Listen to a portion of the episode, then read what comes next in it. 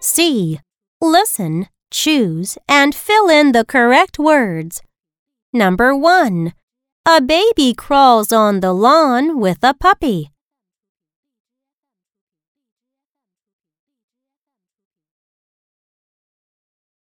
Number 2. This deer fawn curled up in the grass to wait for her mom.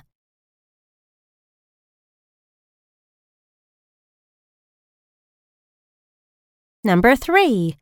These two with four paws are yawning.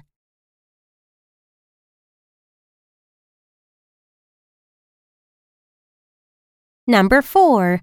A hawk is catching fish with its claws.